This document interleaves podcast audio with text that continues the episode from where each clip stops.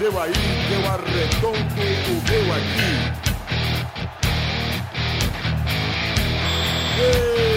Está valente!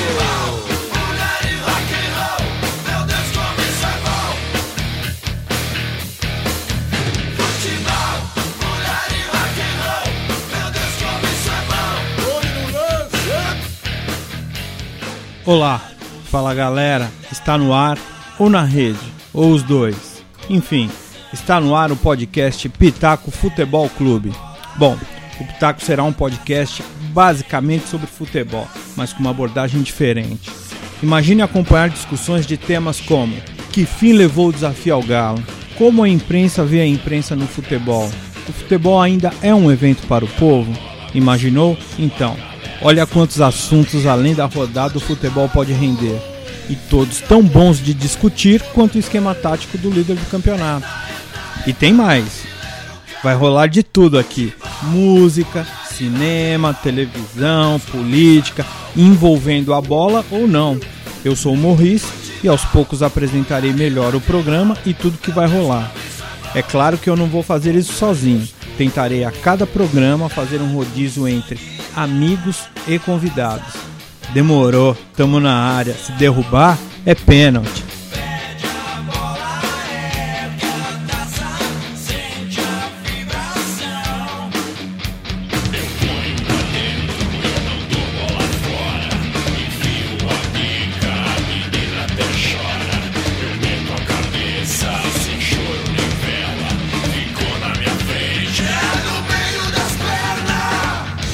Tira daí, tira daí.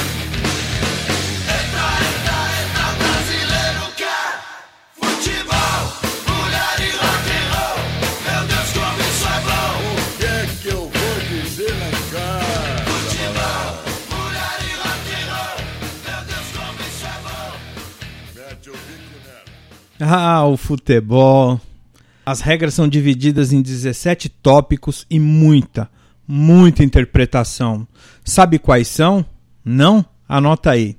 O campo, a bola, o número de jogadores, o equipamento dos jogadores, o árbitro, os assistentes do árbitro, a duração da partida, o início e o reinício do jogo, a bola em jogo ou fora de jogo, o gol marcado, o impedimento, faltas e condutas antiesportivas, os tiros livres, o tiro penal, o arremesso de lateral, o tiro de meta e o tiro de canto.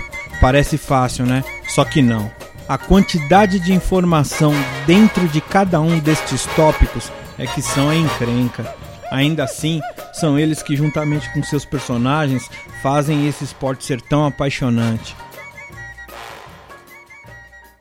Você vai dizer, apaixonante? Estão acabando com o futebol. Aposto que recentemente, acompanhando futebol ou não, você ouviu essa frase. Quando ouço essa frase, imagino uns figurões confabulando, tramando coisas, tipo o clipe do Disturbed para a versão de Land of Confusion do Genesis. O vídeo do Gênesis também tem uma pegada meio conspiração global, uma coisa assim. Se você não conhece, assista aos dois e vai entender. Só que essa coisa de que tem uma dúzia de caras tentando acabar com o futebol e etc, não rola. Não estão acabando com o futebol. Olha só, FIFA, confederações, federações, clubes, jogadores, mídia, marcas esportivas e afins nunca ganharam tanto dinheiro. Por que acabariam com uma fonte de renda tão grande? Estão é transformando o futebol. Se isso é bom ou ruim, não sei. Assim como em outros esportes, o mundo dos negócios também cerca o futebol. Aí cabe a pergunta: o futebol está mais para esporte ou para negócio? Claro que algumas dessas transformações ferem a essência do esporte. E junte-se a isso o mesmo blá blá blá viciante e tendencioso toda semana da maior parte dos meios de comunicação. Pronto.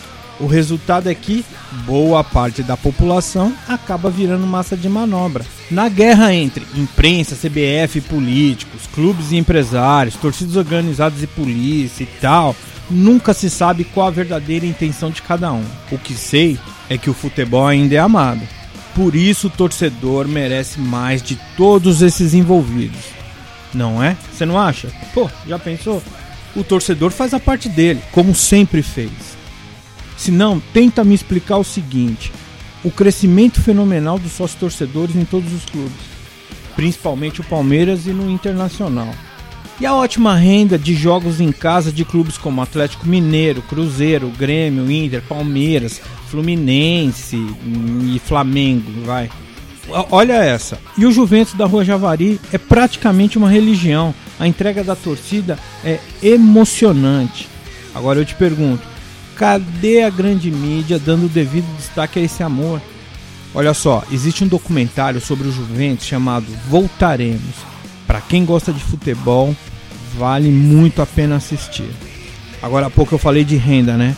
Os clubes, vendo que os torcedores estão voltando a frequentar os estádios, estão praticando preços totalmente abusivos para os jogos. Desrespeito total. E no Maracanã, gente, no Maracanã acabaram com a geral. Tem cabimento? Aliás, opa, aproveitando, fica a dica de outro documentário, Geraldinos. Esse é um documentário do Pedro Asbeg e do Renato Martins. Ele fala sobre torcedores que frequentam a geral do Maracanã. Muito bonito. Uma pena o que aconteceu com essa galera da geral.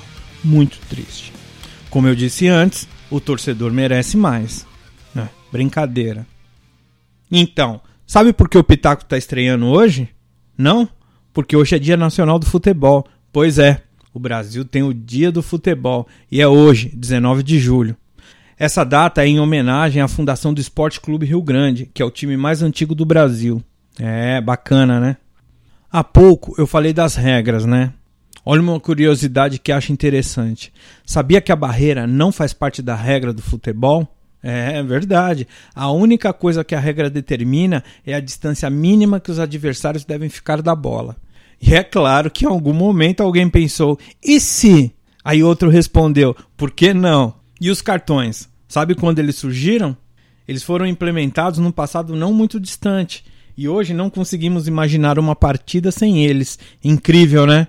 Aparentemente, o que motivou a criação dos cartões foi a Copa de 66. Pois é, depois de diversas confusões e partidas muito violentas, por sugestão de um ex-árbitro, a FIFA resolveu tomar providências. Um destaque para tudo aquilo que aconteceu foi a partida entre Inglaterra e Argentina, uma bagunça só. No final do primeiro tempo, um jogador argentino pediu um intérprete para tentar entender os motivos das advertências verbais que ele e dois companheiros sofreram no início da partida.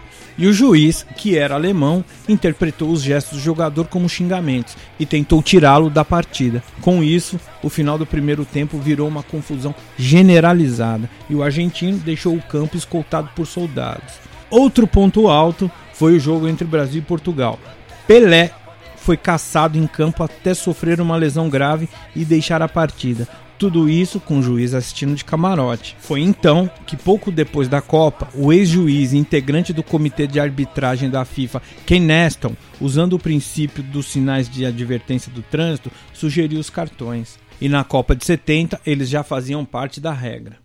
Galera, é isso. Esse foi nosso primeiro programa. Obrigado por ouvir. Curta a nossa página no Facebook, mande mensagens e continue acompanhando.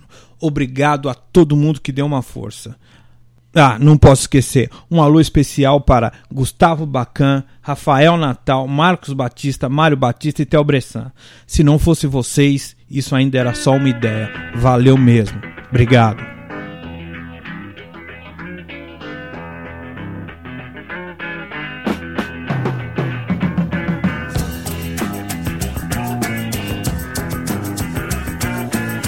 Para uma